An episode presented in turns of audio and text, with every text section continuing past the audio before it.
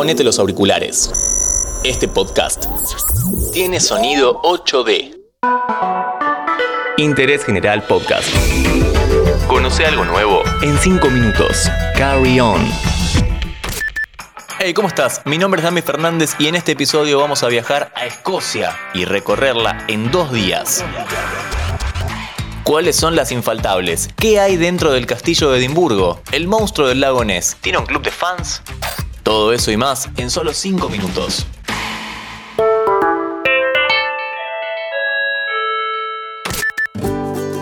Este podcast te lo presenta Coca-Cola Argentina. Viajamos a la tierra de William Wallace. Vinimos a Escocia y empezamos este viaje en Edimburgo. Hace poco visitamos el tren de Hogwarts en el podcast llamado El Tour de Harry Potter. Si querés lo puedes escuchar después y ya que estás, seguinos en Spotify, así no te perdés ningún episodio. En ese caso vinimos a Escocia, pero solo a un destino puntual y prometimos una visita un poco más completa. Por eso te proponemos visitar este país en dos días. Día 1. Empecemos el recorrido caminando por la bella ciudad de Edimburgo, un lugar bastante gris. Las construcciones son de color marrón. Estamos yendo hacia uno de los íconos nacionales, el Castillo de Edimburgo. Esta es la principal atracción de la ciudad y como verás es un predio enorme que nos da para caminar bastante, ya que encontramos una especie de pueblo porque está llena de construcciones pequeñas y calles individuales que hacen que se conecten. Dentro del castillo no solo tenemos las joyas de la corona, sino también esto, la piedra del destino, un trono hecho de piedra justamente donde coronaban a los reyes. En un momento fue robada por los ingleses, pero muchos años después fue de vuelta. No se permite grabar ni tomar fotos, así que... ¡Para la cámara! ¡Dale! ¡Para la cámara! También podemos encontrar otros sectores interesantes como la prisión y lugares un poco más modernos, digamos, como el Museo de Guerra, donde nos muestran la historia bélica del país, que por desgracia tuvo bastante. Son tres horas de recorrido según lo que dice la página oficial, se puede hacer en mucho menos, pero si sos fan de la historia, este lugar te va a volar la cabeza. Nos movemos unos metros para conocer uno de los atractivos de Escocia, el producto que lo caracteriza y distingue en todo el mundo. No, no son las faldas escocesas. Podría ser, pero no. El whisky. Vinimos a The Scotch Whisky Experience. Este lugar que parece una más de todas las casas de ladrillos que hay en la zona, guarda los secretos de la fabricación de un buen whisky.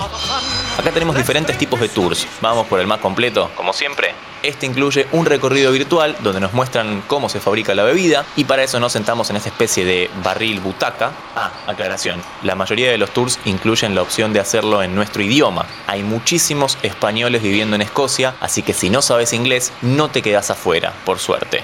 Seguimos visitando la mayor colección de whiskies del mundo y terminamos con la degustación de cuatro tipos diferentes. Te regalan un vaso además, está bueno. Día 2. Salimos de Edimburgo. Vamos en búsqueda del monstruo del lago Ness. Pero antes te cuento que este podcast te lo presenta Coca-Cola Argentina. Viajamos hacia Inverness, donde justamente está situado el lago Ness.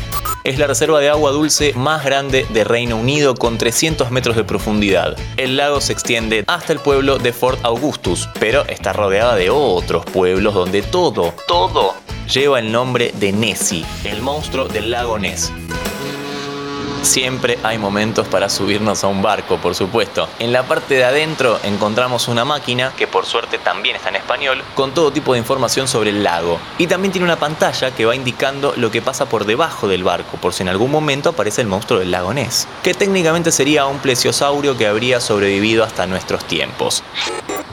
Igualmente hay gente que está un poco más obsesionada con este misterio. Escucha este. Steve Felton dejó su hogar en Inglaterra para dedicar gran parte de su vida a encontrar esta mítica criatura. Vivió casi tres décadas en las orillas de este lago para investigar si la leyenda que se cuenta sobre el monstruo es cierta o no.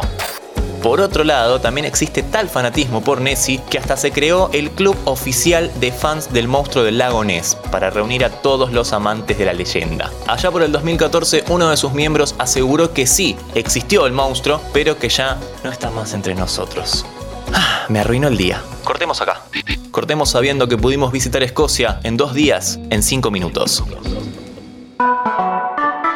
Seguí a Interés General en Spotify y escucha nuestros podcasts nuevos todos los días.